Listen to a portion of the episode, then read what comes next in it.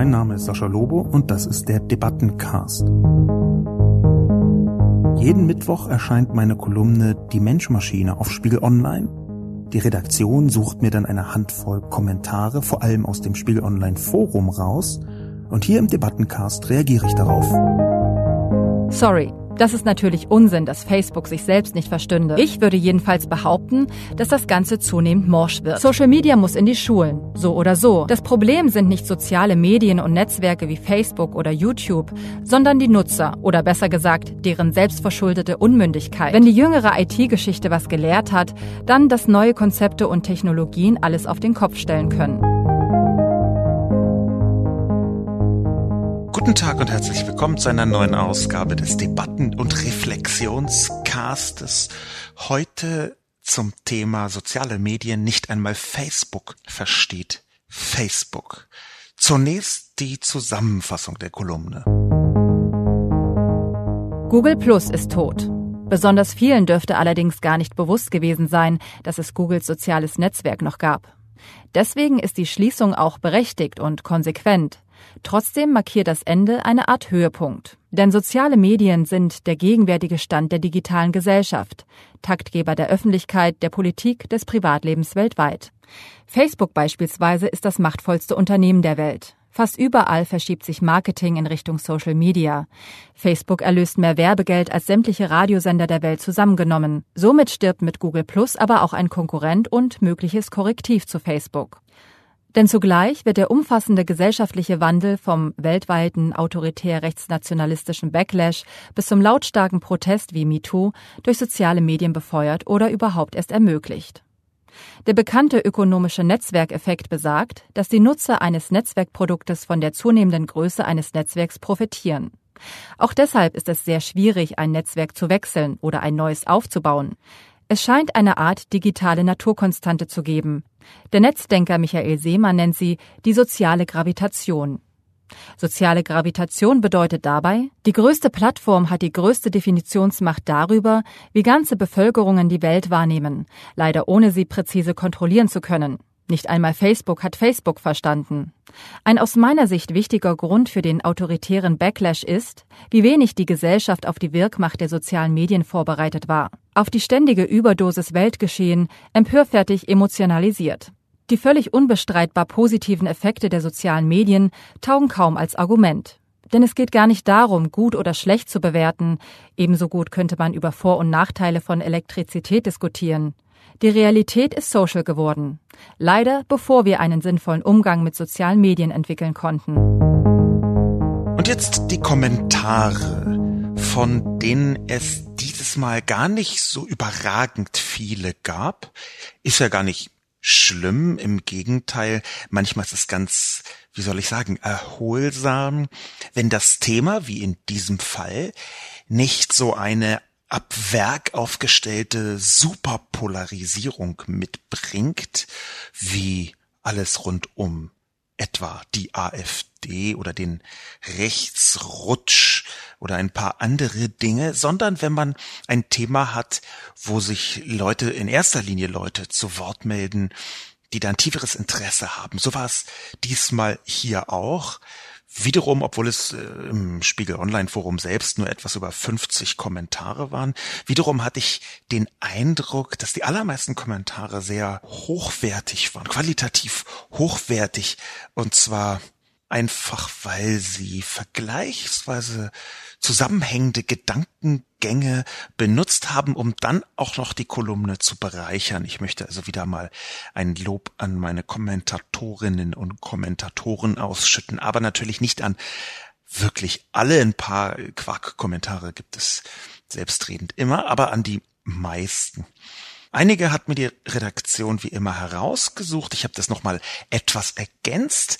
Zum einen durch Twitter und zum anderen durch den Hinweis auf einen Film auf Arte. Aber springen wir einfach mal kopfüber tatsächlich auch hinein in die Kommentare selbst. Humkobold schreibt Problem erkannt und erfolgreich ignoriert. Wieder mal eine kluge Kolumne, deren Erkenntnis in zwei Dingen besteht. Erstens, wir müssen Social Media verstehen lernen. Mehr noch, unseren Gebrauch reflektieren, um nicht in die Fallen zu geraten, die es vielfach gibt, von Verschwörung bis Rassismus. Zweitens, es liegt an den Jungen. Was also tun? Social Media muss in die Schulen, so oder so. Aber da beginnt das Problem, denn die Manfred Spitzer Lobby ist groß. Da soll dann das Smartphone verboten werden, damit es nicht ablenkt. Kurz, um sozialmedial aufgeklärt zu werden, brauchen junge und alte Menschen Zeit und Raum, sachlich miteinander zu sprechen. Am besten in der Schule. Dieser Vorschlag von Humkobold hat einen für mich wunderbaren inneren Charme, dass anlässlich genau dieser sozialen Technologie, der häufig nachgesagt worden ist, sie trenne die Menschen, ein bisschen absurd eigentlich, aber das ist ja ein häufiges Argument, Social Media vereinsame die junge Generation, dass man genau anhand dieses Themas die Älteren und die Jüngeren wieder stärker zusammenbringt. Allerdings möchte ich dazu zwei bis zweieinhalb verschiedene Dinge anmerken. Der erste Punkt ist, dass ich ganz oft den Eindruck habe, ich werde da auch irgendwann demnächst mal drüber schreiben, dass ich ganz oft den Eindruck habe, dass Bildung und vor allem der Appell an mehr Bildung als eine Art Generallösung betrachtet wird. Dass man also jedes irgendwie nicht ganz richtig einfach mit einem total simplen Erfolgsrezept zu lösende Problem in der Gesellschaft sofort in Richtung Bildung abschiebt. Das muss die Schule leisten, das muss die Bildung leisten. Das ist ein Problem mangelnder Bildung. Hier brauchen wir einfach ein Schulfach XYZ, ein Schulfach Rasenmäherkunde und dann werden alle unsere Mähprobleme sofort gelöst sein in nur wenigen Dutzend Jahren. Also dieser Standard-Move von ungefähr der gesamten aufgeklärten bildungsbürgerlichen Schicht in Deutschland Schicht hier mit Anführungszeichen, dieser Standard-Move, den möchte ich ein bisschen in Frage stellen. Es ist eben nicht alles immer ein Bildungsproblem. Ganz im Gegenteil. Ich glaube, dass die Bildung in den letzten Jahren, vielleicht sogar Jahrzehnten, das ist schwer äh, zu beurteilen, so eine Art magischen, also einen heiligen Gral Schlüsselfunktion, Sündenbockfunktion aufgebrummt bekommen hat. Die Bildung muss immer alles lösen und wird dabei komplett überfrachtet. Ich glaube, dass viele gesellschaftliche Probleme mit Bildung zu tun haben, dass aber Bildung nicht immer der einzige Schlüssel ist. Es ist auch so angenehm zu fordern mehr Bildung. Alle, ausnahmslos alle politischen Parteien in Deutschland fordern mehr Bildung. Und wenn jemand, also wenn man von außen betrachtet, in einem politischen System eine Forderung hat, die alle stellen, dann ist das ein sehr verräterisches Zeichen dafür, dass mit dieser Forderung etwas nicht in Ordnung ist. Auch deswegen, weil zum einen der Teufel im Detail liegt und natürlich zum zweiten und vielleicht sogar noch wichtigeren, Bildung ein so diffuser Begriff ist, was die konkrete Ausformung angeht, dass er so eine Art Forderungssackgasse ist. Ich fordere bessere Bildung oder mehr Bildung, da kann jeder unterschreiben und niemand muss etwas tun. Unter anderem auch deswegen übrigens, weil Bildung in Deutschland ja noch immer tragischerweise eine so strikt föderale Angelegenheit ist, dass die einzelnen Bundesländer die absolute Hoheit über die Bildung haben. Und das ist strukturell nicht falsch, aber in dieser enormen, in dieser extremen Form, wie das in Deutschland der Fall ist, halte ich das für kontraproduktiv. Es sollte definitiv mehr Bundeshoheit über die Bildung, über das Bildungssystem geben. Und weil diese föderale Struktur im Prinzip eine Garantie dafür ist, dass die Dinge sehr viel langsamer funktionieren, dass Forderungen in die Bildung nie einheitlich umgesetzt werden, ist in den allermeisten Fällen die Forderung nach mehr Bildung, besserer Bildung, größerer Bildung, bunterer Bildung, grünerer, braunerer, schwarzerer Bildung eine Nullforderung. Und zwar eine Nullforderung, die deswegen angenehm ist, weil man sich dann sonnen kann in der Haltung, man habe es ja gesagt, Bildung sei das Problem. Häufig klingt übrigens, ohne dass ich die Forderung an sich selbst falsch finde, häufig klingt in der Forderung nach mehr Bildung auch eine gewisse Herablassung mit. Und zwar eine Herablassung, die davon ausgeht, dass weniger gebildete Menschen eigentlich gar nicht richtig an der Gesellschaft teilnehmen können. Ich halte das für strukturell falsch und im Detail sogar gefährlich, weil diese Herablassung politisch dramatische Folgen haben kann. Eine Form der Herablassung, die so ein bisschen ins unangenehm elitistische geht. Und ich sage das nicht, weil ich Eliten doof finde. Im Gegenteil, ich glaube, wir brauchen dringend auch in einer Demokratie Elite. Aber die schiere Existenz einer Elite, vor allem einer Bildungselite und die gleichzeitige Abwertung von weniger gebildeten Menschen, die müssen nicht, die dürfen nicht zwingend miteinander einhergehen.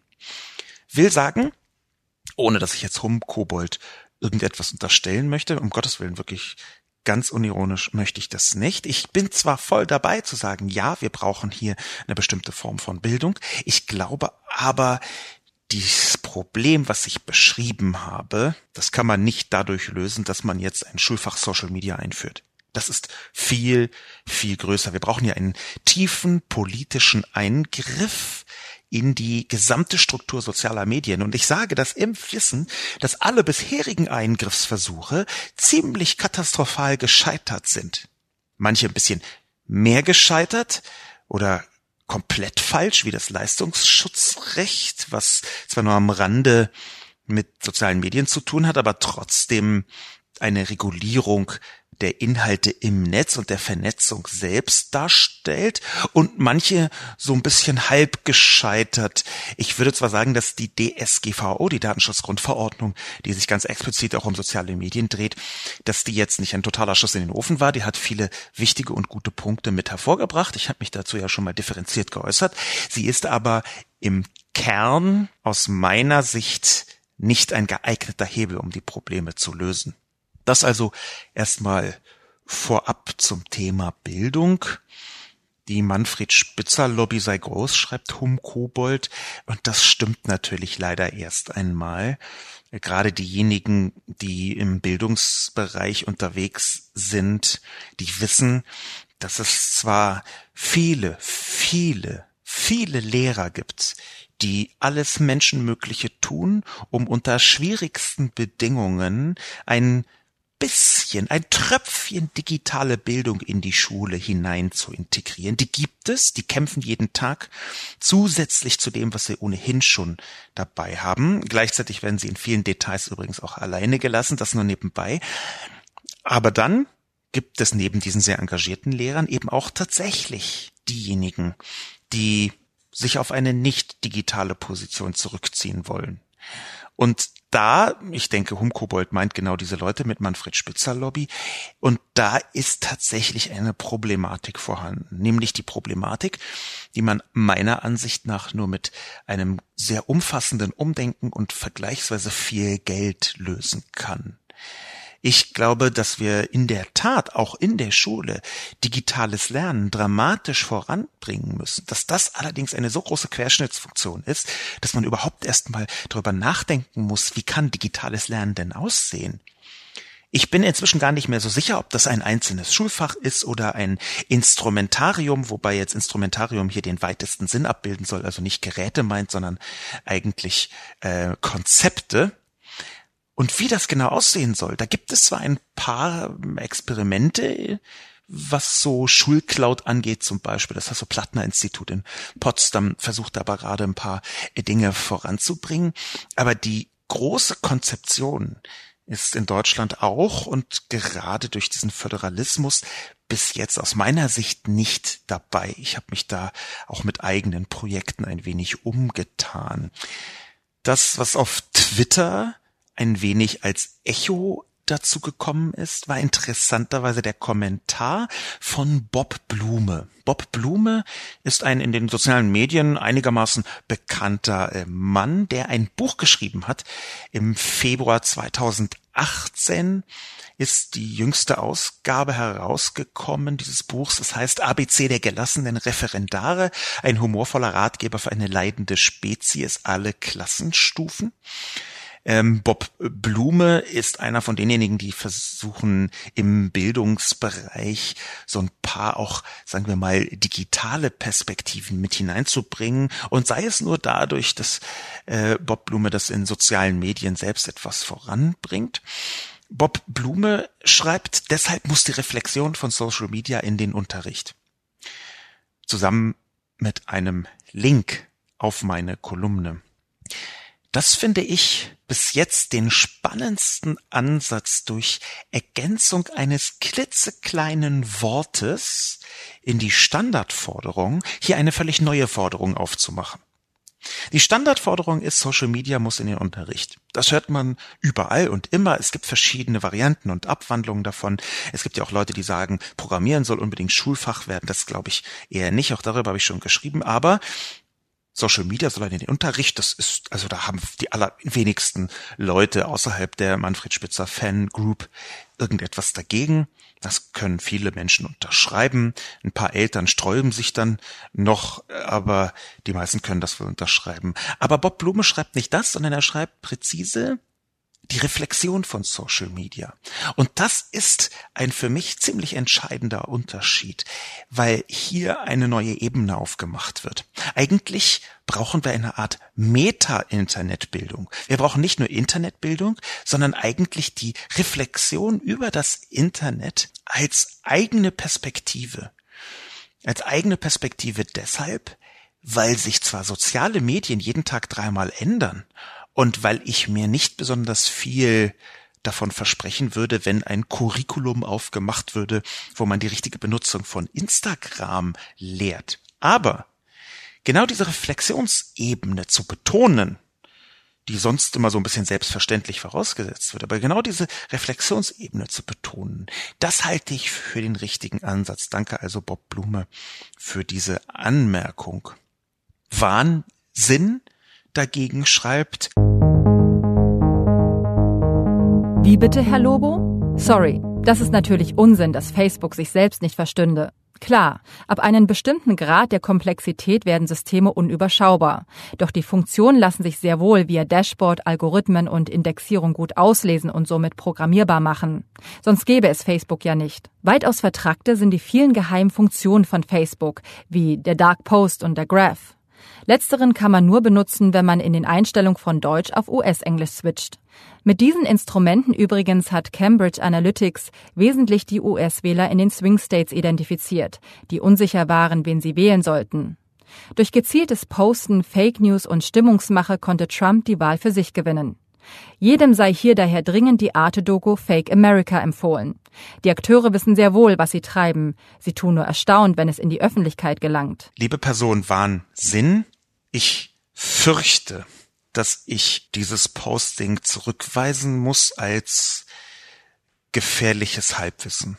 So leid mir das tut und so sehr da eine Wertung mitschwingt, so für, für so nötig halte ich diese Wertung auch. Es beginnt damit, interessanterweise kommt mir das häufiger äh, unter, dass das Cambridge Analytica heißt und nicht Analytics. Ähm, die Präzision, die fehlende Präzision im Namen, die hat ein Echo im gesamten Text. Dieser Text, dieser Kommentar von Wahnsinn ist nur scheinbar sinnvoll. Tatsächlich empfinde ich ihn aus meiner professionellen Perspektive als das Nachschreiben von dem, was man irgendwo mal gehört zu haben glaubt. Das, was ich meine, wenn ich sage, Facebook hat sich nicht selbst verstanden. Das habe ich schon mal ausformuliert. Und diese Ausformulierung bedeutet, dass Facebook mit allerhöchster Intelligenz aus dem Netzwerk eine Werbemaschine gemacht hat. Eine weltweit fantastisch funktionierende Werbemaschinerie. Und in diesen Werbeanteil des Systems ist enormes Know-how geflossen, enormes Verständnis sowohl von bestimmten psychosozialen Mechanismen wie natürlich auch technologisches Verständnis. Allerdings ist das, was Facebook wirklich nicht verstanden hat, dass ein so gigantisches System soziologisch betrachtet Folgen haben muss, die es nicht überblicken konnte. In dem Kontext, liebe Person Wahnsinn, muss ich betonen, dass Facebook sich selbst nicht zu verstehen ein Vorwurf ist, dass Facebook sich selbst nicht versteht, meine ich. Das ist ein Vorwurf, der für Facebook sehr angenehm ist. Wenn wir davon sprechen, dass nachgewiesenermaßen Dutzende Tote, Dutzende Menschen ermordet worden sind in Indien zum Beispiel durch Gerüchte auf WhatsApp. Wenn wir davon sprechen, dass die Rohingya in Myanmar zum Teil unter völkermordähnlichen Ausschreitungen leiden mussten wegen Fake News auf Facebook, dann ist es für Facebook die angenehmste Deutung der Umstände, dass das Unternehmen diese Folgen nicht absehen konnte dass das Unternehmen nicht geahnt hat, was dort geschieht. Es gäbe auch eine sehr viel unangenehmere Deutung. Die sind Sie, die würden Sie hier vielleicht so ein bisschen unterschwellig mit andeuten.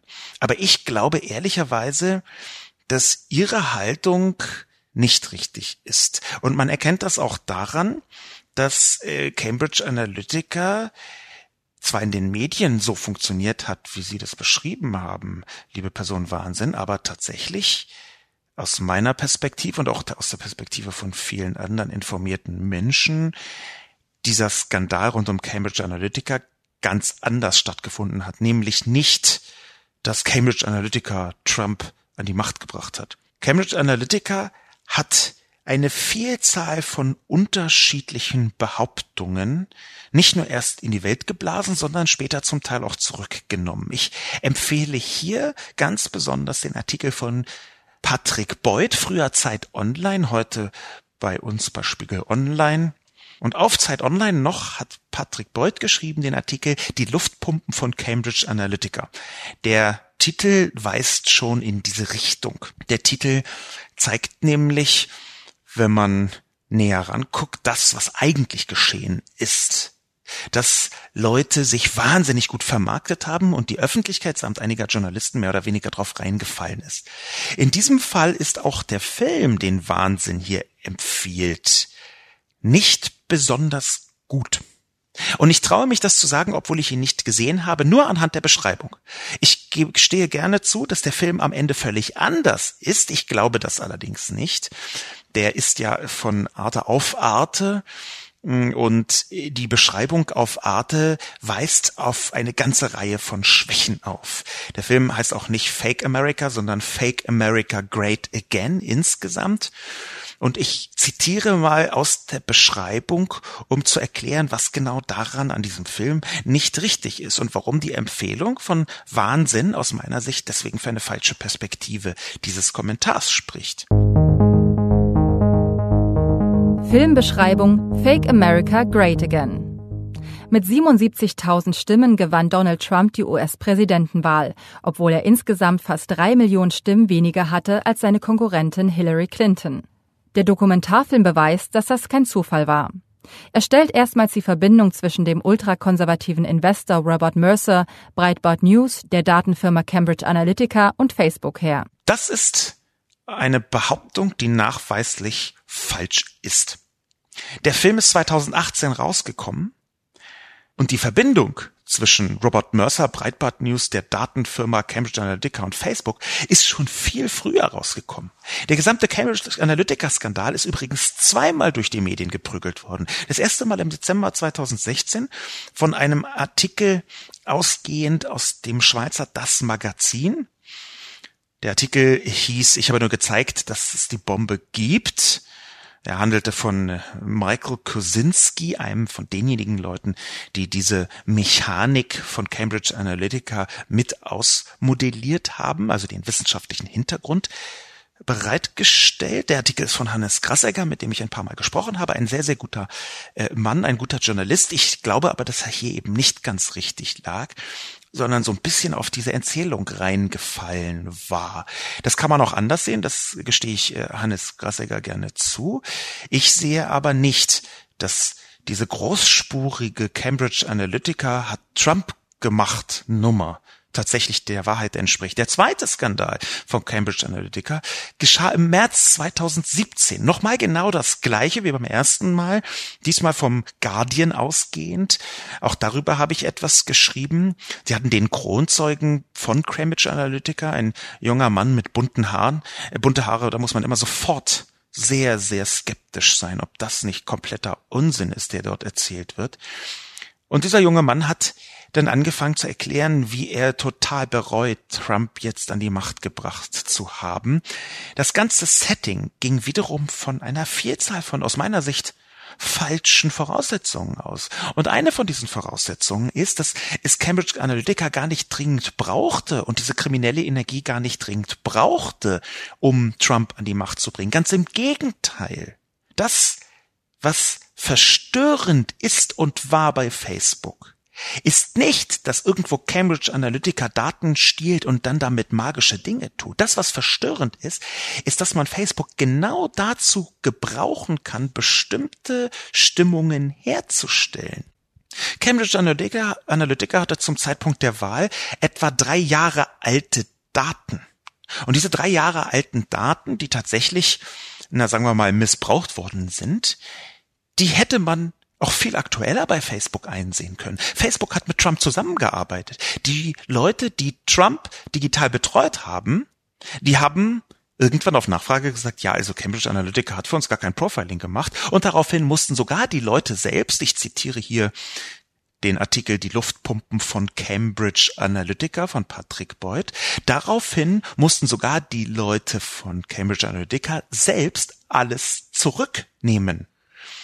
Insofern ist diese großspurige Behauptung, wir haben das getan, aus meiner Sicht nicht richtig. Das heißt übrigens nicht, dass dieses ganze Mechanismus, diese, diese ganze Mechanik, die dahinter steht, komplett falsch ist. Im Gegenteil. Ich habe 2017 einen Film gedreht, mit einer Frau, äh, Dr. Sandra Matz, um präzise zu sein, die gemeinsam mit Michael Kosinski lange genau an diesen Mechaniken gearbeitet hat, unter anderem dem Ocean-Modell.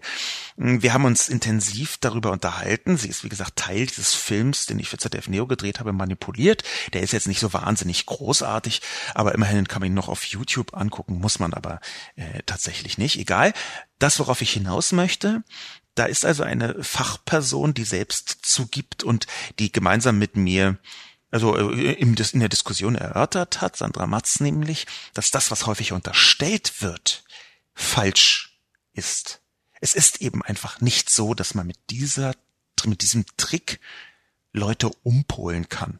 Das halte ich für ziemlich falsch. Insofern, es kann gut sein, ich bitte um entsprechende Kommentare, wenn ich dem Film insgesamt Unrecht tue. Die Beschreibung, die relativ umfassende Beschreibung, die geht noch viel weiter, die deutet sehr darauf hin, dass der Film nicht die Essenz zeigt. Und wenn jemand anfängt mit, wir haben hier das erste Mal gezeigt und in Wirklichkeit war es schon zweimal in den Medien, dann halte ich genau das auch für vergleichsweise fragwürdig, um es vorsichtig zu sagen. Cele Gorm schreibt, dass man aufgrund des Netzwerkeffekts gegen ein etabliertes größeres Netzwerk als Neueinsteiger nicht ankommt, ist sicher korrekt. Ob sich daraus eine ewige Dominanz ergibt, ist aber eine andere Frage. Zumindest lässt die Vergangenheit in dem Bereich eine gewisse Skepsis zu. Es dürfte daher unmöglich sein, Facebook mit einem Facebook-Klon das Wasser abzugraben. Trotzdem ist Facebook nicht davor gefeit, einfach so irrelevant zu werden. Einerseits, weil es unter der eigenen Größe kollabiert, andererseits aufgrund unerwarteter Disruption. Wenn die jüngere IT-Geschichte was gelehrt hat, dann, dass neue Konzepte und Technologien alles auf den Kopf stellen können. Facebook versucht zwar dagegen anzukämpfen, indem alles potenziell Interessante aufgekauft wird, aber gerade der Google-Vergleich zeigt ja, dass das nicht genug ist, um dauerhaft Erfolg zu erzwingen. Die Chancen steigen umso mehr, als dass sich Abnützungserscheinungen zeigen, was bei Facebook zumindest im Westen längst der Fall ist. Facebook ist schon lange nicht mehr cool und zunehmend uninteressant, weshalb zumindest nach meiner Wahrnehmung auch immer weniger in relevanter Weise aktiv sind. Die reinen Mitgliederzahlen mögen darum darüber hinwegtäuschen, wie aktiv diese wirklich sind. Ich würde jedenfalls behaupten, dass das Ganze zunehmend morsch wird. Und dann kann sehr schnell der umgekehrte Netzwerkeffekt ins Spiel kommen. Je weniger andere dort aktiv sind, umso uninteressanter wird der eigene Aufenthalt. Eine Kettenreaktion, die auch ein Milliardennetzwerk in Windeseile implodieren lassen kann. Muss nicht so kommen, aber man sollte sich von der Größe von Facebook nicht zur Illusion verleiten lassen, dass dieses für die Ewigkeit ist. Zu dem Kommentar von Celegom muss ich anmerken, dass er vollkommen korrekt ist und mich an ein Versäumnis meinerseits erinnert. Ich hatte, ich habe vergleichsweise häufig damit zu kämpfen, dass meine Spiegel Online Kolumnen etwas zu lang sind. Der Wunsch der Redaktion und offenbar auch vieler Leser ist, dass es eine Idee knackiger wird. Und genau deshalb musste ich bei dieser Kolumne nochmal eine größere Kürzungsrunde hineinbringen. Und was ich als Kürzung weg habe fallen lassen müssen, ist genau das, was Selegorm jetzt richtig schreibt, was mich ein bisschen ärgert.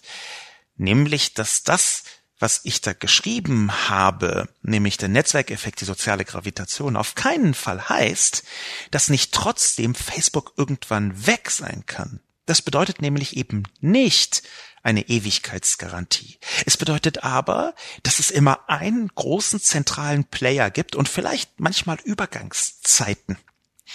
Es ist nämlich exakt das, was Telegram richtig schreibt, der Fall, wenn sich soziale Netzwerke nicht weiterentwickeln und vor allem auf die richtige Weise weiterentwickeln, dann können sie wieder unattraktiv werden. Erst recht bei den jüngeren Menschen, die, das zeigt sich ganz gut in den Nutzungsdaten, die eine Vielzahl von verschiedenen Netzwerken benutzen, auch mit ganz unterschiedlichen Aufgaben, die diese Netzwerke für die jüngeren Menschen in ihrem Leben erfüllen. Dieses One Size Fits All, dieses General für alles Netzwerk Facebook, das hat sich ja nicht nur ziemlich verändert in den letzten Jahren, es hat ja vor allem auch immer mehr Funktionen in den Hintergrund geschoben. Und es kann sein, dass die Mehrheit der Leute das irgendwie wollte, sonst hätte Facebook das nicht getan. Einige Menschen wollten es aber eben auch nicht. Und das sind, wie Celegorm richtig schreibt, einige Gründe, warum man eine gewisse Morschheit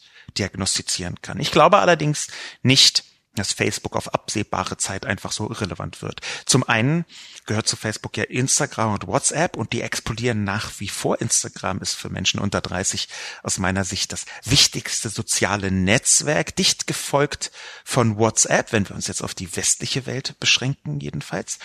Und diese beiden auch strukturell ganz unterschiedlichen sozialen Netzwerke, die gehören nicht nur zum Reich Facebook, sondern auch die entwickeln sich weiter und fangen auf diese Art und Weise doch sehr, sehr viele von denen wieder auf, die bei Facebook nicht mehr sein wollen. Vollkommen klar also, der Kommentar von Celegorm, den hätte ich eigentlich mit hineinschreiben sollen. Das ist jetzt übrigens kein Trick oder keine Wolte, dass ich behaupte, dass etwas Ähnliches leider wieder hätte kürzen zu müssen. Es kommt, das kann ich ja doch dazu sagen, auch ganz oft vor, dass Leute was schreiben, wo ich denke, oh shit, das hätte ich unbedingt in die Kolumne reinbringen müssen. Ich versuche mal darauf zu achten und es explizit zu sagen beim nächsten Mal. Ich glaube, ich habe sogar schon ein paar Mal gesagt. Das ist ja auch der Grund, warum Kommentare so wichtig und so wertvoll sein können, weil man selbst, wenn man so vor sich hin autoriert, häufig nicht in der Lage ist, tatsächlich wirklich ganz andere Perspektiven auf die Schnelle sich vorstellen zu können. Da ist ein Blick von Kommentatoren im einzelnen Fall sehr, sehr viel wert. Danke also, Celegom, für diese Ergänzung. Xandor schreibt, falsche Schuldige ausgemacht. Das Problem sind nicht soziale Medien und Netzwerke wie Facebook oder YouTube, sondern die Nutzer oder besser gesagt deren selbstverschuldete Unmündigkeit. Woran es fehlt, ist also nicht eine Kontrolle der sozialen Netzwerke, sondern Aufklärung ganz klassisch im Kantschen Sinne. Denn ein aufgeklärter Bürger hat eben dadurch, dass er aufgeklärt ist, kein Problem damit, wenn er mit Flat Earthern auf YouTube oder Breitbart News auf Facebook konfrontiert wird. Er erkennt, dass diese Ansichten nicht der Wirklichkeit entsprechen und ist in der Lage, angebotene Informationen auf deren Wahrheitsgehalt zu untersuchen. Wenn der durchschnittliche Nutzer aber nicht mehr in der Lage ist, zu unterscheiden, zu entscheiden, was wahr ist und was falsch, dann haben wir ein großes Problem, das aber in gleicher Art auch bei Funk und Fernsehen auftritt. Man denke nur an Orson Welles War of Worlds Hörspiel und der Unfähigkeit vieler Hörer, den fiktionalen Charakter zu erkennen oder ähnliches. Kurzum, es fehlt an Bildung. Liebe Person Xandor, ich möchte kurz unterstellen, dass Xandor vielleicht ein Mann sein könnte. Lieber Xandor, also abgesehen davon, dass hier am Schluss wieder Bildung die große Lösung ist, möchte ich dem widersprechen. Warum möchte ich dem widersprechen? Es beginnt damit, dass Xandor hier davon ausgeht, dass wir, die ach so gebildeten, aufgeklärten Menschen in ihrer Internetnutzung, gar keine Fehler machen. Dass wir nicht auf Verschwörungstheorien reinfallen, dass wir immer sofort erkennen, was Wahrheit und Wirklichkeit ausmacht und nicht auf Flat Earther oder Breitbart News reinfallen. Und das halte ich für komplett falsch. Das ist sogar noch eine drehende Wolte, die mit in dieses Wir brauchen mehr Bildung rein, reinsticht und dir das noch falscher aus meiner Perspektive erscheinen lässt. Es gibt auch Rechtsextreme, es gibt auch Verschwörungstheoretiker, es gibt auch wirklich sehr absonderliche Menschen, die A sehr intelligent sind, B sehr gebildet sind und C unglaublich viel an klassischer und jeder anderen Form von Bildung schon mit dem Frühstückslöffel sich in alle möglichen Ohren, Nasen und Mundlöcher hineingestopft haben. Was soll also noch mehr Bildung, wenn ich regelmäßig mit Rechtsextremen zu tun habe, die allerhöchst gebildet sind, bewirken? Insofern ist hier, wir brauchen mehr Aufklärung, dann wissen alle, was wahr ist und was nicht wahr ist, aus meiner Sicht sowohl philosophisch wie auch strukturell falsch. Ich glaube eben, dass man nicht davon ausgehen kann, dass mehr Aufklärung automatisch das Problem löst.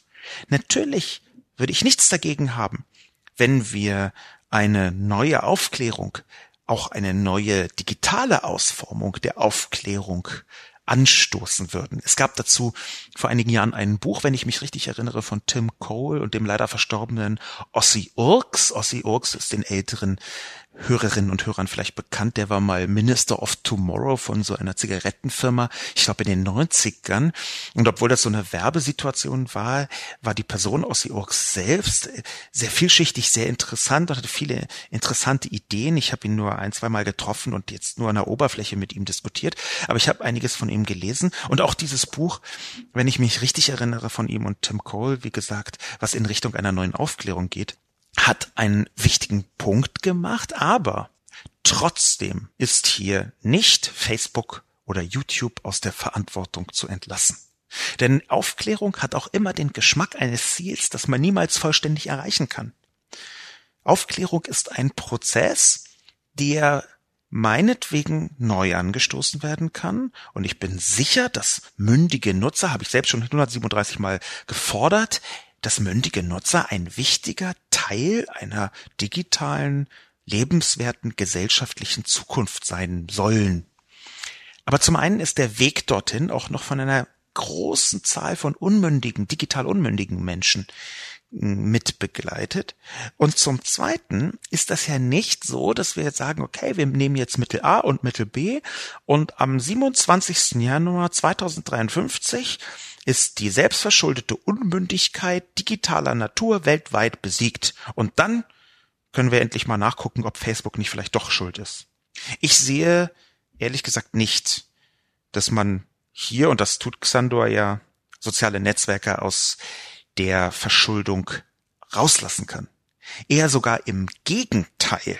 Es ist ja einfach nicht so, dass man diese klassische Sozialismus- und Kommunismusverteidigung jetzt auch noch über die sozialen Netzwerke drüber stülpt, die da lautet, Nein, also der real existierende äh, Sozialismus beziehungsweise der Kommunismus, der ist eigentlich total super. Die Menschen waren bloß noch nicht reif dafür.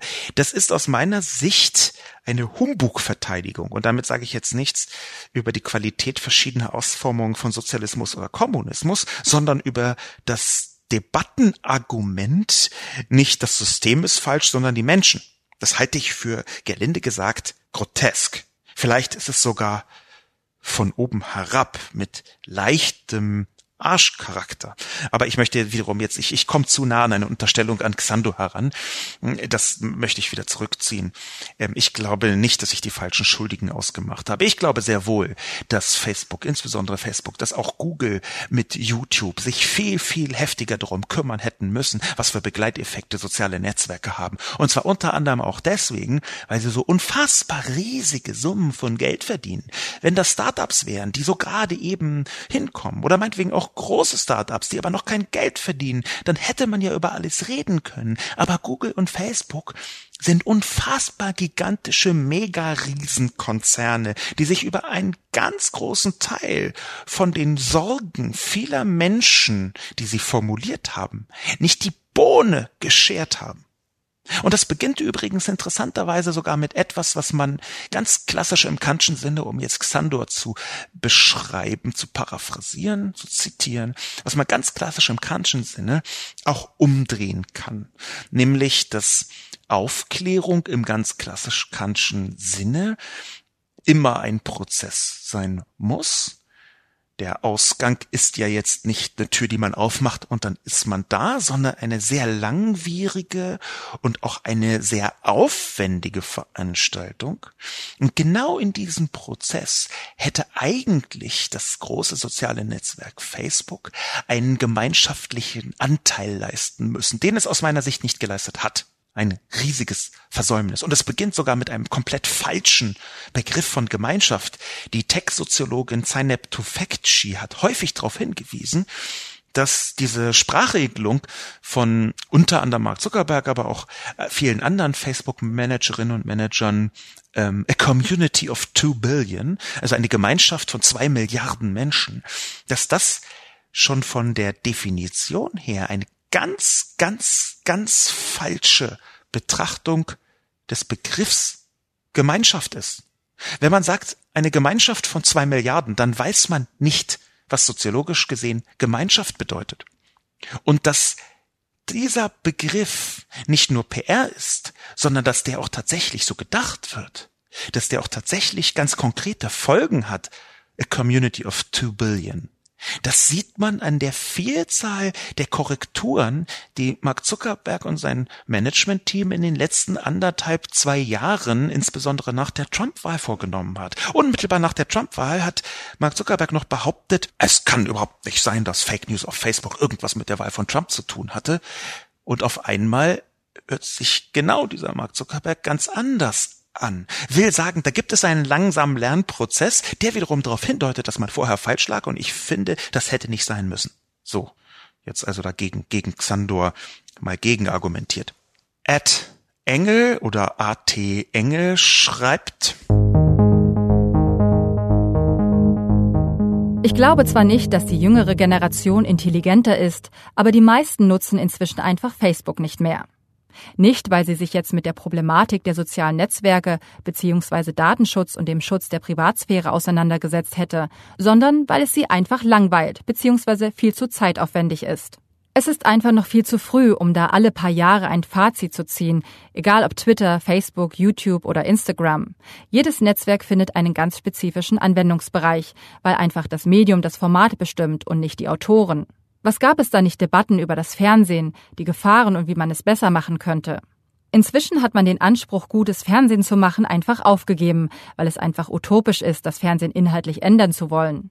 Konstruktiv und pädagogisch Wissen zu vermitteln, geht nie über eineinhalb Stunden hinaus. Da fängt man de facto wieder von vorne an. Eine Sendung, eine Art durchgehenden Kurs, zum Beispiel über ein Semester zu verfolgen, wie man sich das noch in den 70ern vorstellt, schafft einfach niemand.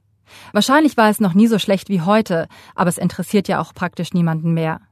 Ich finde auch hier einen Zusammenhang zwischen Brexit, Trump bzw. Rechtspopulismus herstellen zu wollen etwas kurz gegriffen. Das hat im Grunde alles seine Wurzeln in den 80er und 90er Jahren, lange vor den sozialen Medien. Und man kann sich durchaus die Frage stellen, wie sich das ohne soziale Netzwerke entwickelt hätte.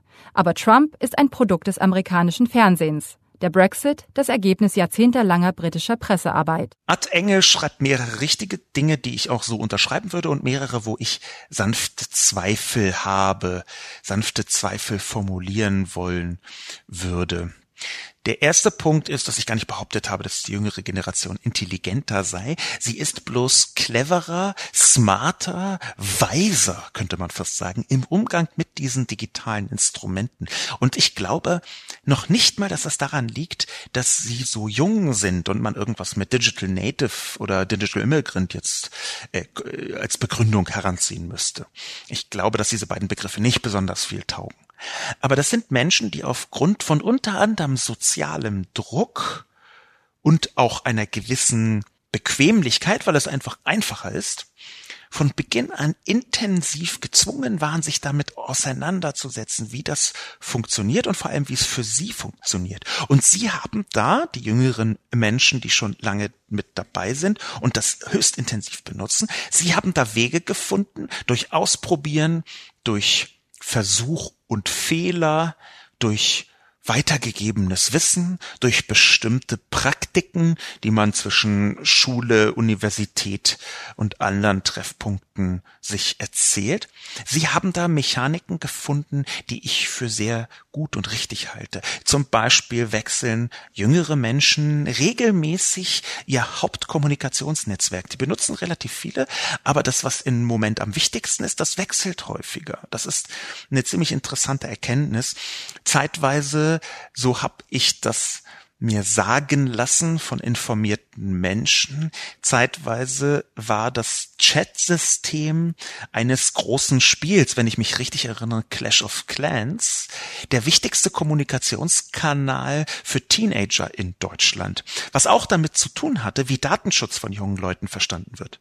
Datenschutz für Erwachsene ist, der Staat oder irgendwelche Unternehmen sollen nicht wissen, was ich mache und tue. Datenschutz für junge Menschen, für sehr junge Menschen, für Kinder und Jugendliche ist, meine Eltern sollen nicht mitkriegen, was ich tue. Das ist ein sehr wichtiger Unterschied zwischen den Begriffen des Datenschutzes von jüngeren Kindern und Jugendlichen und erwachsenen Menschen.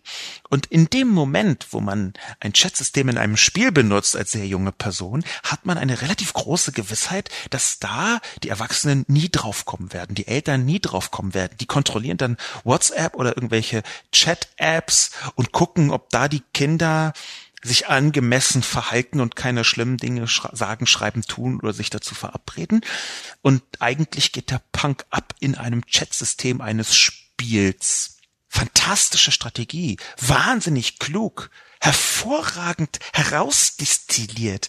Wie gesagt, nach dem, was ich von Experten gehört habe, zeitweise sogar in Deutschland fast flächendeckend ein Move einer ganzen Generation von Kindern und Jugendlichen, um der in Anführungszeichen Überwachung durch die Eltern etwas entgehen zu können. Das ist also der Punkt. Ich geht mir hier nicht um Intelligenz. Es geht mir hier um eine gewisse Gebrauchsgeschicklichkeit und auch eine Weisheit im Umgang mit dem Digitalen. Der zweite Punkt wäre, doch, ich glaube, man kann ein Zwischenfazit ziehen.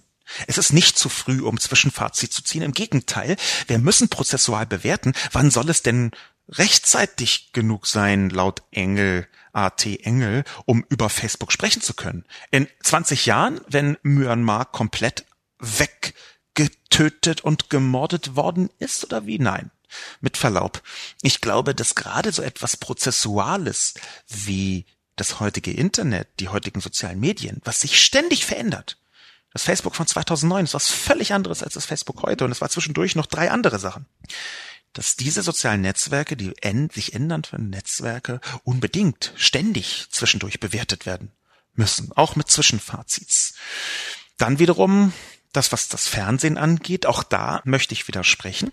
Wir haben eine unfassbar großartige Weiterentwicklung des Fernsehens, wenn man Fernsehen als äh, Medium etwas weiter fasst. Ich habe noch nie in meinem Leben, bis auf als ich glaube ich 15 oder 16 war, Fernsehen ertragen. Als ich so 14, 15, 16 war, äh, so äh, pubertär, spätpubertär äh, und natürlich die üblichen Schwierigkeiten mit mir, der Welt und allem möglichen anderen hatte, habe ich eine Art Fernsehsucht durchgemacht, ständig ferngesehen und irgendwann zack, war's weg. Und seitdem habe ich Fernsehen nicht mehr ertragen. Ich habe zurückgefunden zum Fernsehen, weil es sich weiterentwickelt hat. Natürlich allerdings nicht zum linearen Fernsehen, das ertrage ich immer noch nicht. Das äh, mache ich nur ab und zu, sondern zum gestreamten Fernsehen. Und da speziell, darauf möchte ich nochmal eingehen, auf die Serien. Ich halte das, was wir heute zum Beispiel auf Netflix, aber auch auf anderen Plattformen wie der Amazon-Plattform sehen, für einen neuen kulturellen Umgang mit dem erzählenden Bewegtbildformat. Gerade Miniserien haben es mir da persönlich angetan. Ich habe da übrigens in der Tiefe gar nicht besonders viel Ahnung. Ich spreche jetzt nur so als Fan von solchen Serien wie Fargo, der ersten Staffel zum Beispiel. Grandios erzählt, funktioniert auch wirklich nur als Serie und macht einen ganz neuen kulturellen Kontext auf, der vorher so nicht existiert hat. Das ist definitiv gut. Das Fernsehen ist ein neues Kulturformat, das also dem entgegengesetzt und schließlich ein letzter Widerspruch an A.T. Engel. Es ist zwar richtig, dass Trump ein Produkt des amerikanischen Fernsehens ist. Das kann man erstmal so stehen lassen. Trump hätte ohne Facebook vielleicht die Wahl gewonnen. Trump hätte niemals ohne Fox News die Wahl gewonnen. Auch das habe ich schon ein paar Mal geschrieben. Es ist jetzt ein etwas plump angebrachtes Selbstzitat. Es ist aber trotzdem so, dass die Art und Weise, wie Trump in der Öffentlichkeit funktioniert, eine sehr stark sozialmediale ist. Und zwar weniger wegen irgendwelchen Cambridge Analytica Vögeln und mehr, weil sich durch soziale Medien ein ständiges Getöse bildet, indem man eine Suböffentlichkeit herstellt, in der komplett andere Regeln gelten als in einer großen medialen Öffentlichkeit. Es ist zwar immer noch richtig, dass hier über Fox News wieder ein entscheidender Impuls gegeben wird, aber so wie Facebook heute funktioniert, so wie Subcommunities auf Facebook heute funktionieren, so wie diese verschiedenen Perspektiven, die man über Facebook gesehen hat, zum Beispiel bei der AfD in Deutschland, wie rechte Gemeinschaften sich selbst aufbauen, wie sie sich immer stärker reinsteigen in eine Angstlust, wie ständig, auch auf WhatsApp zum Beispiel, wir haben da ja geleakte AfD-Gruppen von WhatsApp, wie ständig wieder und wieder und wieder kriminelle Migranten herangezogen werden, um sich regelrecht Angstlust aufzugeilen. Natürlich ist Trump auch ein Produkt der sozialen Medien, weil dieser Angstzustand etwas ist, was Trump ziemlich gut adressiert. Was den Brexit angeht, auch da muss ich zumindest zum Teil AT Engel recht geben der Brexit ist, auch wenn ich das mal geschrieben habe, äh, etwas zu stark, glaube ich, geschrieben habe, auf keinen Fall nur Social Media basiert. Das Gelaber, was ein paar Leute auch in der deutschen Öffentlichkeit von sich gegeben haben, der Brexit sei jetzt durch irgendwelche Bots entstanden, das halte ich, wie man am Begriff Gelaber vielleicht schon sehen kann, für ziemlich falsch. Vielleicht nicht zu 100 Prozent, aber sagen wir mal zu 92,7 Prozent falsch. Der Brexit wurde in allererster Linie tatsächlich durch die britische Presse, vor allem die Boulevardpresse vorangeprügelt. Wir haben hier übrigens einen bösen Mastermind und zwar nicht anders meinend, sondern tatsächlich böse. Ich würde ihn einfach als böse Person bezeichnen. Rupert Murdoch, um präzise zu sein, der nicht nur hinter Fox News steht, sondern auch zwischen hinter einigen britischen Publikationen, die den Brexit herbeigeschrieben haben. Der Brexit ist natürlich die Folge davon, dass mindestens zwei der sehr großen Boulevardmedien in Großbritannien, zwei Medienhäuser meine ich, mit den allerbittersten, falschesten und arschlochhaftesten Informationen ganze Landstriche, ganze Bevölkerungsteile aufgehetzt haben, ergänzt allerdings tatsächlich durch soziale Medien. Es ist ja gerade das Amalgam aus redaktionellen, hemmungslosen, skrupellosen, arschlochhaften, redaktionellen Medien und sozialen Medien, was zu dieser Erschütterung geführt hat. Ich würde das gar nicht ganz grundsätzlich ausschließen. Der Brexit zum Beispiel konnte auch deswegen stattfinden, weil Leute wie Nigel Farage oder die British National Party auf Facebook und in anderen sozialen Medien eine sehr durchdringende Stimme entwickeln konnten, wo innerhalb dieser Communities die British National Party, eine rechtsextreme Partei in Großbritannien, hat wohl über eine Million Fans auf Facebook, wo genau die immer wieder falschen Artikel, zum Beispiel aus der Sun von Murdoch, dann nochmal und nochmal und wieder geshared wurden über Facebook. Es ist also richtig, dass AT Engel hinweist auf die Pressearbeit in Großbritannien. Es ist allerdings auch richtig, dass es eine sehr ungünstige Ehe ist, die hier soziale und redaktionelle Medien miteinander eingegangen sind. Als abschließenden Kommentar möchte ich einen, als letzten Kommentar möchte ich einen hineinnehmen, der eine überraschende Perspektive formuliert. Gudrun 3 nämlich schreibt, Menschen werden erst durch Erleben radikalisiert, nicht durch Medien. Menschen radikalisieren sich nicht durch Medienberichte über Unrecht, durch Ausländer oder Arbeitgeber, Behörden, Ärzte oder wen auch immer, sondern eben dann, wenn sie es selber erleben müssen. Wir hätten sonst seit Jahrzehnten schon Millionen radikalisierter TV- oder Heimvideogucker, Kinobesucher oder Zeitungsleser. Ich glaube doch, dass auch dieser Kommentar nicht dem entspricht, was die Wahrheit oder die Realität abbildet. Diese Perspektive ist nicht meine und ich möchte sie erstmal da so stehen lassen, aber ich möchte schon versuchen, ihr hinterher zu spüren. Die These, die Gudrun 3 aufstellt, ist ja, dass Menschen sich durch Erleben radikalisieren. Aber das würde ja bedeuten, dass zum Beispiel die mehreren Millionen Menschen, die AfD gewählt haben, alle miteinander irgendetwas erlebt haben müssen, was sie radikalisiert hat lassen.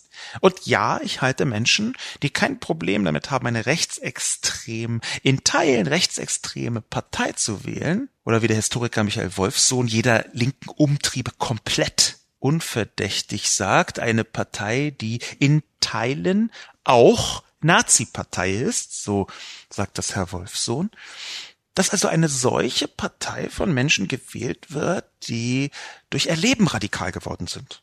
Das kann ich beim besten Willen nicht glauben. Im Gegenteil. Ich ziehe hier jemanden heran, der als Großsoziologe in Bielefeld systemtheoretische Vorarbeit in genau diesem Bereich geleistet hat, die Rede ist natürlich von Niklas Luhmann und dessen etwas vereinfachenden Zitat, was ich jetzt paraphrasieren möchte, dass wir die Welt kennen aus den Massenmedien. Das Bild, das wir uns von der Welt machen, ist über die Massenmedien gespiegelt. Das war im 20. Jahrhundert so. In der Zeit hat er es auch gesagt. Kein Wunder, wenn er einfach vor dem 21. Jahrhundert gestorben ist, hatte er gar nicht so viele andere Chancen, beziehungsweise äh, äh, rund um die Jahrtausendwende. Aber was ich eigentlich sagen möchte, es ist falsch zu glauben, dass die Menschen durch ihr Leben radikalisiert werden. Was aber bei Gudrun 3 stimmt, ist, dass wenn man erstmal eine mediale Brille aufhat, dann fängt man an, Details im Alltag, im eigenen Erleben dieser medialen Brille zuzuordnen. Will sagen, es gibt einen nachgewiesenen Mechanismus in den Köpfen der Menschen, der in die Richtung geht, die Gudrun 3 aufmacht. Nämlich Menschen lesen irgendwo, zum Beispiel auf Facebook oder in einer Zeitung, dass es sehr viele kriminelle Ausländer aus muslimischen Ländern gibt, zum Beispiel unbegleitete, angeblich minderjährige Flüchtlinge. Nehmen wir einfach mal dieses sehr häufig transportierte Informationsbit. Wenn man das liest, und es kommt in den Kopf hinein und es prägt die eigene Sicht auf die Welt, dann geht man durch die Stadt, na, nehmen wir mal an, die Person geht durch die Stadt und schaut sich ganz genau an, wo, was, wie passiert. Und wenn man schon nach den Leuten sucht, dann findet man sie auch. Und dann sieht man auch, wie der Typ da vorne, der sieht aus wie ein 19-jähriger, schlecht rasierter Syrer. Hat der da nicht so eine Beule in der Tasche? Das könnte ein Messer sein. Ich wusste es. Auch der scheint kriminell zu sein. Will sagen, ich habe das jetzt ein bisschen sehr vereinfacht, das gebe ich zu, ein bisschen sehr plakativ gemacht. Aber es ist tatsächlich so. In dem Moment, wo ich anfange, eine bestimmte Perspektive vorauszusetzen, finde ich sie auch in meinem Erleben bestätigt. Und das bedeutet, Menschen radikalisieren sich durch digitale Medien. Das passiert, das passiert nachweisbar. Wir haben dazu wissenschaftliche Forschung. Und dann haben sie aber, aber ein entscheidendes zusätzliches Moment in ihrem Erleben, was allerdings gar keine Erlebnisse sind, die Radikalisierung produzieren, sondern Erlebnisse, die Symbole für das darstellen, was in den Medien schon stand. Das heißt, es reichen klitzekleine, gar nicht in die Richtung gehende Erlebnisse, dass einfach ein Ara junger arabischer Mann in der S-Bahn sich ungebührlich verhält, weil er zum Beispiel laut rumschreit, und sofort wird dieses kleine Informationsbit eingeordnet in das große entstandene Schema, dass die ja alle kriminell seien oder zumindest schlimme Leute. So funktioniert das. Das Gudrun 3 wäre meine Einschätzung jedenfalls, dass es so funktioniert, dass Gudrun 3 glaubt, dass Menschen sich durch Erleben radikalisieren, obwohl viele Millionen Menschen definitiv nicht dabei waren, nicht dabei gewesen sein können bei Erlebnissen, die radikalisieren könnten. Abschließen möchte ich mit der kurzen Anmerkung auch zu Gudrun 3. Warum haben wir nicht seit Jahrzehnten Millionen radikalisierter TV- und Heimvideogucker, Kinobesucher oder Zeitungsleser? Das geht von zwei falschen Voraussetzungen aus. Zum einen ist die Kriminalität viel geringer als in den 70er Jahren. Das bedeutet, wenn wirklich die These da wäre, dass Menschen sich radikalisieren durch ein Erlebnis, dann müsste das eigentlich damals viel größer gewesen sein.